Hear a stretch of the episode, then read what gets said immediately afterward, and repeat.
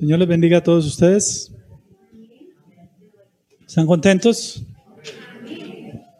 Bueno, hoy yo quisiera compartir un tema que me parece de suma importancia.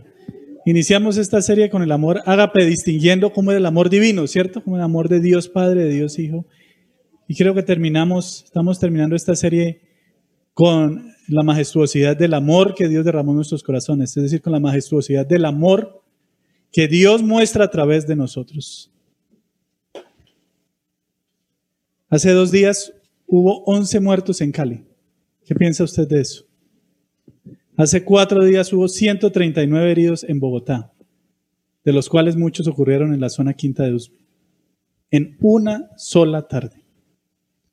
En lo que va corrido menos de un mes, llevamos más de 60 muertos y 1.500 heridos. ¿Qué piensa usted de eso?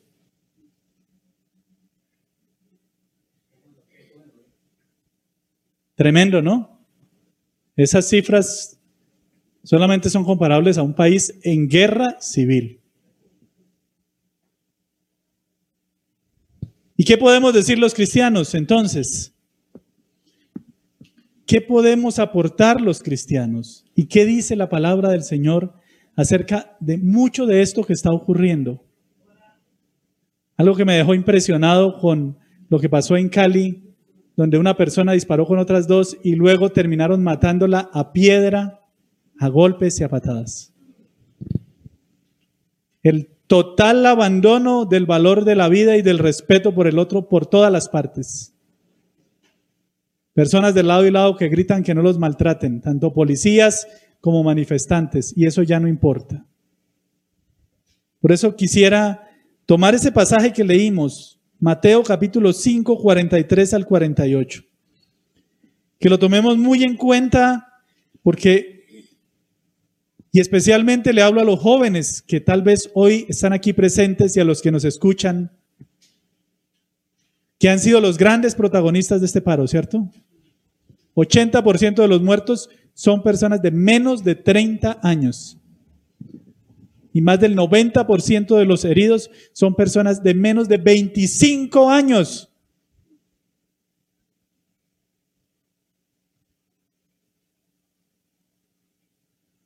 Una sociedad fracturada. Y creo que ha abandonado un principio básico del temor del Señor que nos enseña cómo respetar al otro. El amor hacia los enemigos. Cuán bueno es estudiar la palabra del Señor, ¿cierto? Es bonito que uno encuentre un salmo que lo anima. ¿Ha leído usted un salmo que lo anima? ¿Sí? Que de pronto está muy triste y lee ese salmo, ¿cierto? Lee un salmo que dice, como Jerusalén tiene montes alrededor de ella, así está Jehová alrededor de su pueblo. ¿Eso no lo anima a usted? Un día que uno esté, que haya pasado por problemas, por dificultades, eso lo anima a uno, ¿cierto? ¿Qué tanto lo anima cuando leímos esto que dice que aunque nos haga daño, que aunque nos golpee, ¿qué hay que hacer? ¿Sabe que la iglesia hoy está en el, en el punto de la polémica por una razón?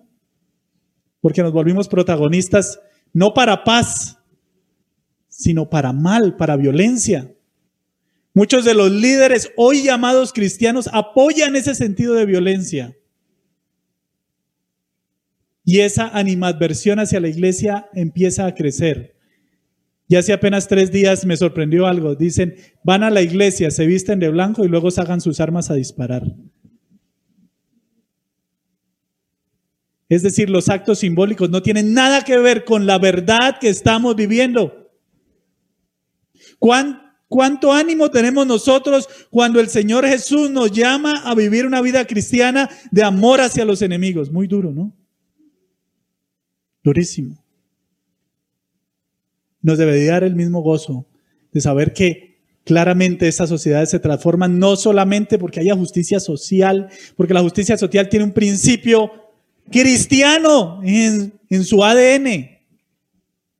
Hay muchos que desconocen eso, que los valores modernos de las sociedades de justicia social solamente tienen valores cuando hubo una transformación en las personas que dirigían y que vivían en un país y que allí el temor de Dios empezó a volverse actos luego sociales.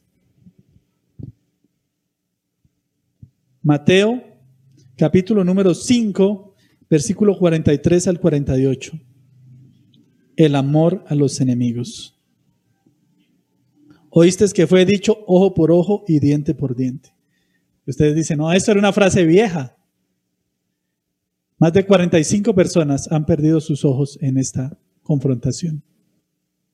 Muchos otros han quedado heridos por lado y lado. Y unos dicen, él me sacó el ojo, yo lo tengo que matar. Yo le tengo que hacer algo, lo tengo que quemar. Le tengo que ir y cobrar venganza. Él mató a uno de mis hijos, yo tengo que ir y acabar con esa familia. Ese, ese tipo de pensamiento es el que lleva a situaciones tan extremas como la que se vivió en Beirut, cuando cristianos y los otros, los que eran musulmanes, se enfrentaron y duraron años en guerra, en zonas donde estaba delimitado por allá cristianos y por aquí esto, y el que se asomaba y daba, mostraba la cara, entonces del otro lado hay un francotirador que lo mataba.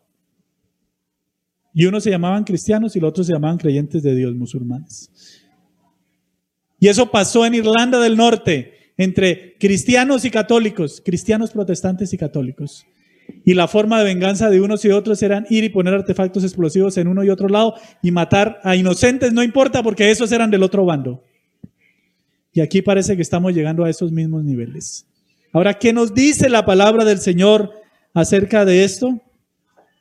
Esta enseñanza tiene un propósito, que es recordar a la congregación que los hijos de Dios, y hay algo que a mí me llama la atención, cuando uno dice hijos de Dios y es algo bueno que dice uno, amén, ¿cierto? ¿Cuántos están los que aman a Dios? Amén. Y yo dijera, ¿cuántos están los dispuestos a perdonar a uno que nos hace daño por amor del Señor? Y ahí uno ya dice, espera un momentico, aguanta tantico, que allá no estoy tan emocionado, ¿cierto? Que debemos hacer bien aún a aquellos de quienes recibimos solo el mal.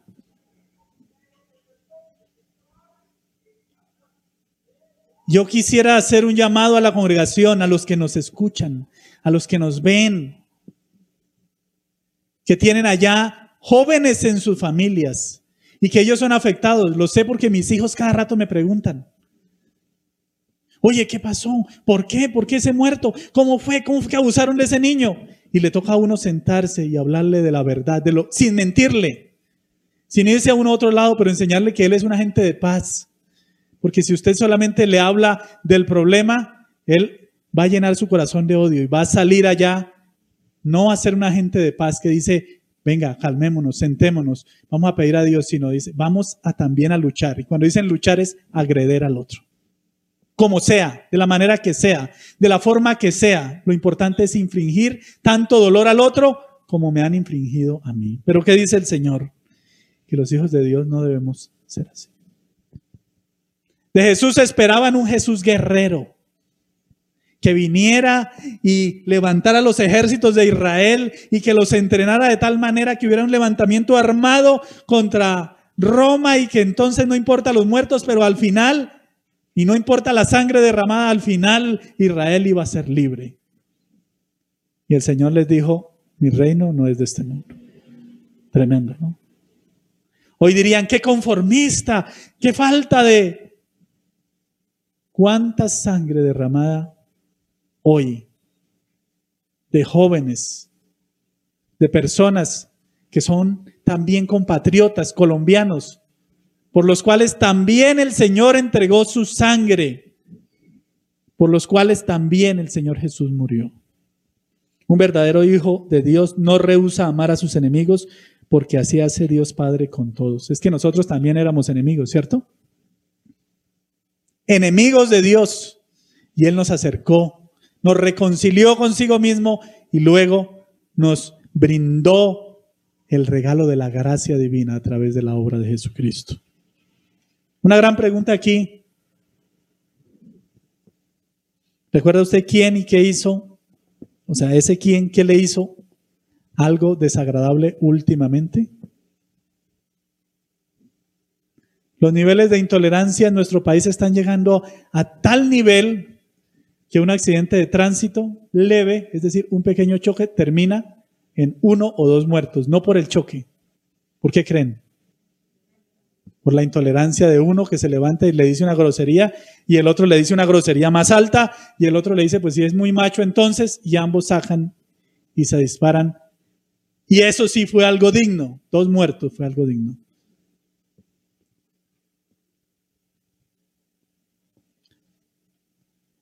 Es muy común recibir males en este mundo. Muy común. Y lo sabemos, ¿cierto? Hay muchos protestantes que lo hacen bien, o sea, que tienen razones justas, que no hay oportunidades para ellos, que hay alto nivel de desempleo. Eso es cierto. Hay otros que nos duelen más, ¿cierto? Cuando son nuestra propia, los allegados, a los que más le ayudamos. Me acuerdo a David, que fue traicionado por su propio hijo, ¿cierto? Y él escribió un salmo que dice, ¿quién me diera alas como de paloma? Porque no me hirió un extraño, sino uno de mi propio que estaba ahí conmigo, fue el que me traicionó. Cuando el que le hace daño, cuando el que lo traiciona, cuando el que le hace mal es alguien de su propia casa, eso como duele, ¿no? Duele de una manera terrible. Las reacciones ante tales males pueden ir desde un sentimiento de profundo pesar, de dolor, hasta lo que hoy en día está pasando. Crueldad, venganza, una venganza totalmente deshumanizada. Hay que matar y acabar. Yo vengo de una zona en Boyacá que se llama la zona esmeraldífera. En 10 años produjo más de 12 mil muertos. Imagínense esa escala para una zona que tiene menos de 45 mil personas, un tercio de la población. ¿Y sabe por qué? Por lo mismo. A usted me hizo esto, entonces yo voy contra usted, contra su mamá, contra su papá, contra sus hijos. Y el otro dice, ah, lo hizo contra mi papá y contra mis hijos. Yo voy contra su pueblo, contra sus amigos, contra los que hablaron con usted. Y el otro viene y viene hasta que hay total arrasamiento por culpa de no seguir un principio básico del amor de Dios. No obstante, el llamado de Jesucristo es a expresar todo el tiempo su amor, aún a favor de aquellos que nos hacen mal. Y este llamado hoy es para todos mis hermanos es que en medio de este conflicto, que estamos viendo un conflicto complicado para los que no alcanzan a dimensionar, gracias a Dios, nosotros por la misericordia de Dios hemos sido protegidos, pero hay mismos hermanos que han sido afectados en los bloqueos que han salido heridos, en las manifestaciones que les han dañado sus casas, hijos de ellos indignados que han salido y también han salido afectados. Hay mucho, y hay mucho dolor y resentimiento. Y nosotros debemos ser la diferencia aquí, siguiendo el camino del Señor. No salir a avivar el fuego, ¿cierto? No salir a generar más conflicto, no salir a envenenar más a las personas, sino más bien, a pesar de lo duro y lo difícil que sea, a pesar de que el otro no sea políticamente mi amigo, a pesar de lo que diga el otro no sea lo que yo quisiera oír, a ser personas que muestran el verdadero amor de Dios. Tres elementos que vamos a ver. El amor a los enemigos es un deber cristiano. 43 al 44 aquí en Mateo. ¿Qué dice? Oíste que fue dicho, amarás a tu prójimo y aborrecerás a tu enemigo. Eso es lo que nos han enseñado, ¿cierto? Yo vengo de una zona, como ya les dije, muy violenta. Y la primera cosa que le decían a uno cuando pequeñito entre los amigos era, no sea bobo, no se la deje montar, mijito. la montar y verá lo que pasa. Es decir, esté dispuesto a pelear a la primera. Y eso nos han enseñado desde pequeños, ¿cierto? Y todo el tiempo. Es decir, cualquier ofensa tiene que ser vengada. Pero ahora que dice, pero yo os digo, amad a vuestros enemigos, bendecid a los que os maldicen, haced bien a los que os aborrecen y orad por los que os ultrajan y os persiguen. Tres cosas. Primero, en la antigüedad no era así. Era ojo por ojo, diente por diente. Mano por mano también decía, ¿cierto? Si alguien iba y hacía mal, no se aún accidentalmente tocaba evaluarlo, pero si era, entonces venga a ver para acá. Usted me sacó un ojo delante de todos, aquí toca sacarle el ojo. Hay que cumplir con el mandato de la justicia a mano propia, como hoy en día está ocurriendo. Un país donde sus civiles toman las armas exclusivas del Estado y salen a dar, como dirían vulgarmente, a darle plomo a la gente Dice mucho del estado de frustración, dice mucho del estado de ese, de ese país, ¿cierto? El deber no fue considerado en la antigüedad, ahí lo vemos en el 43, pero el deber fue ordenado por Cristo a los suyos. Dice, pero yo os digo, ¿qué es lo que yo os digo? El Señor Jesús, el Hijo de Dios, Hebreos nos dice que la imagen misma de su sustancia y quien sustenta todas las cosas por la palabra de su poder. Él. No era simplemente un maestro ilustrado, como dice hoy en día. No, es que usted tiene una filosofía ahí de buena gente. Eso no funciona. En este país eso no funciona, le dicen a uno. ¿Le han dicho eso algo a usted? Ponga así, hágase así el sorongo y verá cómo es que le va. Eso nos lo dicen todos los días, a todo momento. ¿Cierto? Hasta las canciones. Y si vemos películas donde a él le hicieron algo y va y acaba con todos los malos y los mata de la peor manera y entonces hay paz. Pero resulta que eso no es así. Con los cristianos, ¿qué nos dice el versículo 44? Pero yo os digo, amad a vuestros enemigos, bendecid a los que os maldicen, haced bien a los que os aborrecen y orad por los que os ultrajan y os persiguen. Por eso muchos se molestan porque hoy estamos orando por el gobierno. Ah, es que ustedes son de derecha. No, Señor, es porque es un deber cristiano. Aún que muchos de nosotros hemos sido afectados, ¿cierto? Pero nuestro deber no es ir a incendiarlo, sino es orar por ellos, pedir al Señor misericordia, interceder y aún amarlos. Y si un manifestante nos ha hecho daño, tampoco es odiarlo y pedir que lo acaben. Es pedir el amor y la misericordia de Dios por él, porque no es porque somos de uno de derecha o de izquierda, es porque somos de Cristo y Cristo es la regla superior para el cristiano. No es una política, no es un partido político, no es una filosofía humana, es Cristo mismo y Él nos lo enseñó. Vea lo que dice, amad a vuestros enemigos, bendecid a los que os maldicen, haced bien a los que os aborrecen y orad por los que os ultrajan y os persiguen. Y aquí quiero ver que el punto número tres, el deber consiste en hacer bien no al que nos hace bien solamente, sino aún al que nos hace mal. Y en ese al que nos hace mal, incluimos a los más cercanos. ¿Cómo duele que uno más cercano le haga uno mal, cierto? Un hermano, un amigo, ¿lo ha traicionado? ¿Le ha intentado robar? ¿Usted le sirvió de fiador a alguien y ese le salió malo y ahora usted está en problemas con eso? Y usted que dice, uy, Señor, reserva un pedacito del infierno para ese que cómo me hizo. Uno tal vez no lo diga así, pero no crea que está uno contento. Sin embargo, el deber del Señor es aún a tener paz con Él, a perdonarlo y a dejar que esa falta pase y amarlo como Cristo nos amó, porque nosotros siendo enemigos, Él entregó su vida por nosotros. Así fue. Él entregó la vida por un enemigo. Los cristianos debemos amar a quienes nos hacen mal. Es un mandato del Señor. Punto número dos. Esto no es humano. No es que unos humanos tienen la sobrecapacidad para hacerlo. Lo que nos dice a nosotros nuestro cuerpo, lo que nos dice nuestra naturaleza es venganza. ¿Cierto? Venganza. Venganza. Pero lo que nos dice el Señor es que el amor hacia nuestros enemigos lo produce Él mismo. Versículo 45. Para que seáis hijos de vuestro Padre que está en los cielos, que hace salir su sol sobre malos y buenos y que hace llover sobre justos e injustos. Tres puntos aquí. Dios el Padre hace descender todo bien desde los cielos, para unos y para otros. ¿Ha escuchado usted la frase, cuando alguien siente mucha ira contra otro, ojalá le cayera un rayo y lo achucharrara? Yo lo he escuchado varias veces. Como quien dice, Dios actúa con todas, Señor, contra ese que ha hecho tanto mal. Pero cuando uno comete el mal, Señor, perdóname porque yo no sabía lo que estaba haciendo. A ese mismo Dios que le pide justicia para otros, no le pide justicia para uno mismo. ¿Y cómo actúa Dios? ¿Con los deseos de venganza del hombre? No. Haciendo el bien a todos.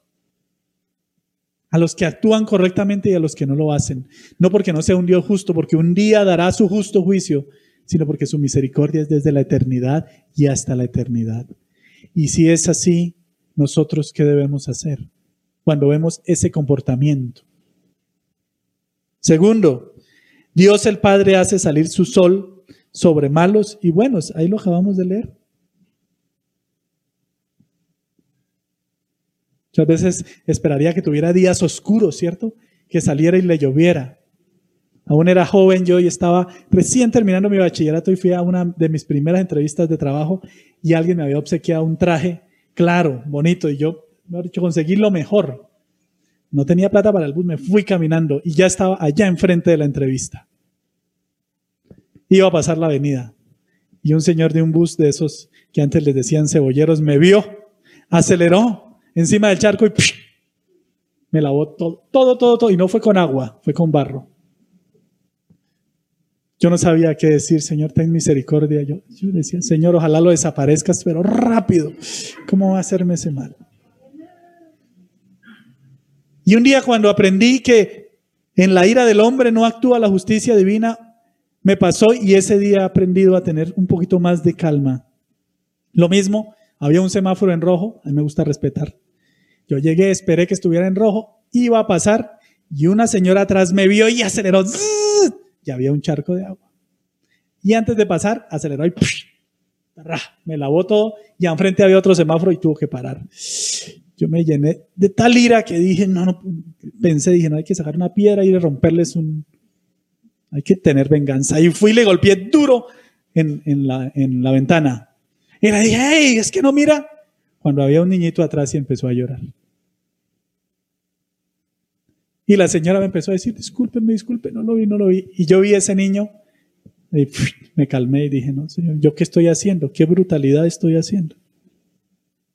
¿Cómo es que uno la ira lo lleva a cometer actos que después, cómo es que la venganza lo lleva a cometer actos que después uno desconoce su propia naturaleza? Y aquí el Señor nos dice que Dios hace llover sobre justos e injustos los que maldicen, los que niegan su venida, los que niegan su existencia, los que niegan sus principios, los que se declaran su enemigo, sobre esos también llueve. Y llueve por la misericordia del Señor. Ahora, si eso es el ejemplo de Dios, nosotros que ni hacemos llover, ¿cierto? algunos tienen tan mala voz, dicen, dicen mis hijos, no cante papá porque llueve. Tenemos tan mala voz que casi que sí lo hacemos. Pero nosotros, ¿qué poder tenemos? Y sin embargo, sí queremos cobrar venganza. Y estamos actuando hoy para que una sociedad aún esté más quebrada, más dividida, más llena de rencor unos contra otros. Los que aman a sus enemigos son verdaderos hijos de Dios. En todos los sentidos. Alguien que me me impactó mucho fueron unos gemelos que vivían en, muy cerca, nosotros vivíamos en una montaña y enfrente allá vivía otra montaña. Y era un muchacho que se había metido en cosas no buenas, sus enemigos lo tomaron y lo mataron, pero sus enemigos vinieron contra su mamá, una señora que yo siempre la conocí, noble, honesta, y él había tenido gemelos con una señora que los había abandonado y la abuelita los cuidaba. Y enfrente de esos gemelos vinieron mataron a su abuela y la degollaron. Me acuerdo, eso fue una cosa espeluznante. Y esos muchachitos tuvieron que ver todo eso. Tenían menos de seis años. Después, a los 12 años, se volvieron a reencontrar con su papá y les tocó ver también cómo mataban a su papá. Y después, como a los 22 años, mi papá me los presentó y después me contó, dijo, mira, estos fueron tales y tales muchachos. Uno que piensa, personas llenas de dolor, de rabia, de rencor, de querer acabar con todo por todo lo que les ha pasado. Y cuando los escuchaba uno, Uno dice, no, pues estas personas tienen más esperanza, tienen más capacidad de perdón que uno mismo que no le ha pasado esto. Sus palabras, que yo creo que el Señor actuó en sus vidas, eran de tremendo perdón y misericordia, de ganas de seguir adelante, de dejar ese pasado atrás y de perdonar aún a sus enemigos. Y yo decía, ¿cómo es posible esto? Pues ahí está el amor del Señor. Ese es el amor del Señor. El que nos enseña a perdonar incluso a los más cercanos, a los que nos duele tanto, nos enseña a perdonar. Eh, tercer punto, el amor a, los enemigos es lo más benéfico, es el bien mayor. Versículo 5:46. Porque si amáis a los que os aman, ¿qué recompensa tenéis? Algo, que hemos priorizado aquí en la iglesia cuando, cuando estábamos presentes y habían ayudas sociales es a quién hay que ayudarle. Al hermano que mejor nos cae, que así no necesite, o a alguien que verdaderamente lo necesite, aún que no nos caiga también, aunque no nos quiera, ¿cierto? Aunque no esté acorde a lo que hagamos, pero Él sí. ¿A quién debemos hacer eso? Hacer bien al que nos agrada, al que nos parece chévere, al amigo que en, todas, o incluso a esa persona que es agria, ácida, ácida, que no le gusta lo que hacemos, que se opone al amor de Dios, aún a ese que nos ha hecho daño. Pues aquí el versículo 46 dice, porque si amáis a los que aman, ¿qué recompensa tendréis? ¿No hacen también lo mismo los publicanos? Pues todos aman a los que le hacen bien, ¿o no? Usted, ahora siendo sincero, uno no aprecia a una persona que le hace el bien. Claro, uno lo aprecia. Pero ¿y los otros, aún los malos, no hacen eso? ¿A qué hacen bien? Claro. ¿Cuál es la diferencia? Y el versículo 47, y si saludáis a vuestros hermanos solamente, ¿qué hacéis de más? ¿No hacen así también los gentiles? Entonces el versículo 46 nos dice es que el amor es más benéfico porque tiene mayores recompensas. Claramente los demás aman, los que no conocen al Señor, aman a los que les hacen bien. Pero si nosotros amamos a los que no nos hacen bien, la recompensa viene del Señor. Porque demostramos en nuestro corazón que el amor de Dios ha sido perfeccionado y ha sido enviado a nuestros corazones. Por eso le decimos Saba Padre, no solamente porque Él es bueno y maravilloso con nosotros, sino porque Él, a pesar de que éramos sus enemigos, nos amó y nos sigue amando. Ve, tiene mayor bien a su cuenta. El versículo 46.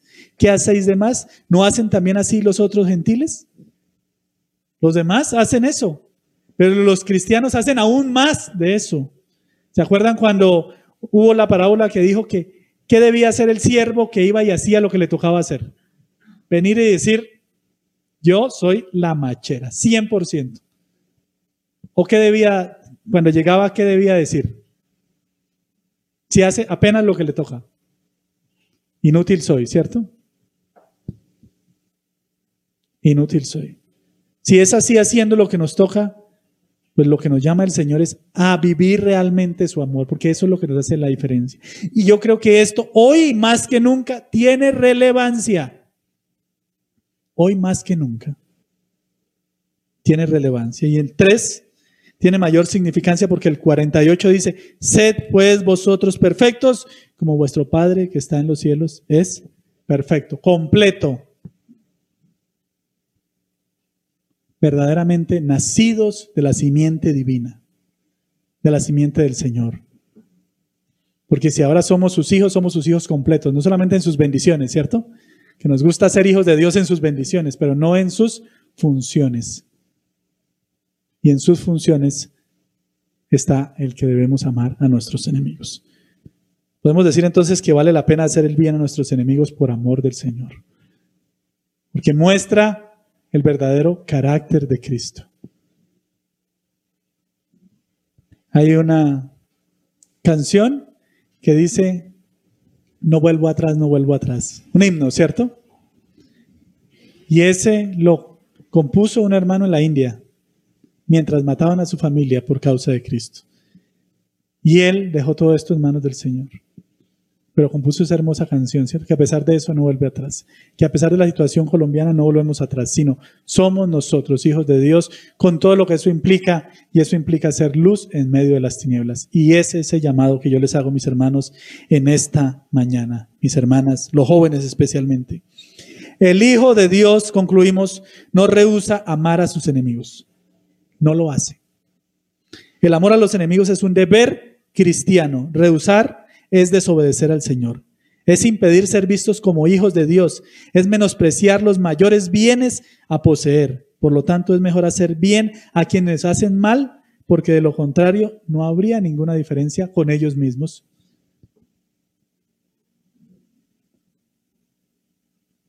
Hermanos, hoy nosotros podemos ser parte o debemos ser los protagonistas de esta historia no porque ayudamos a ganar a uno o a otro bando, sino porque ayudamos a mostrar el amor de Dios.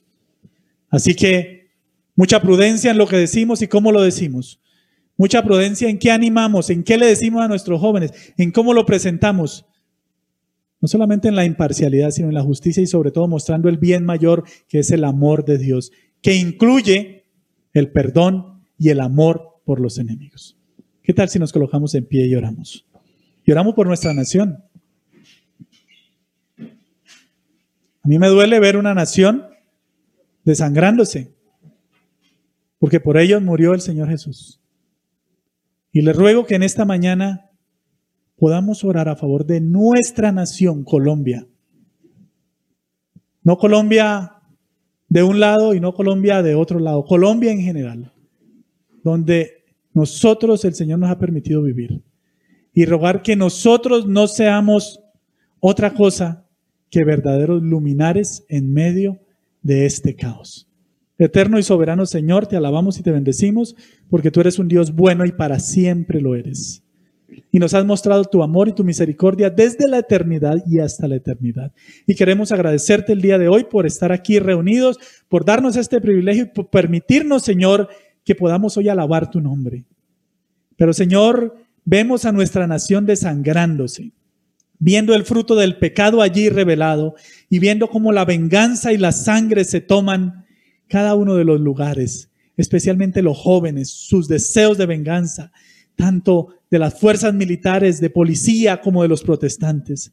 Hoy, Señor, en nombre de esta nación en la cual nos has permitido vivir, te ruego tu misericordia. Y te ruego tu perdón, Señor, si nosotros no hemos sido los ejemplos de este amor que sobrepasa todo entendimiento. Y te ruego, Señor, que por amor a ti mismo, por amor, Señor, a tus escogidos, hoy tengas misericordia de nuestra patria.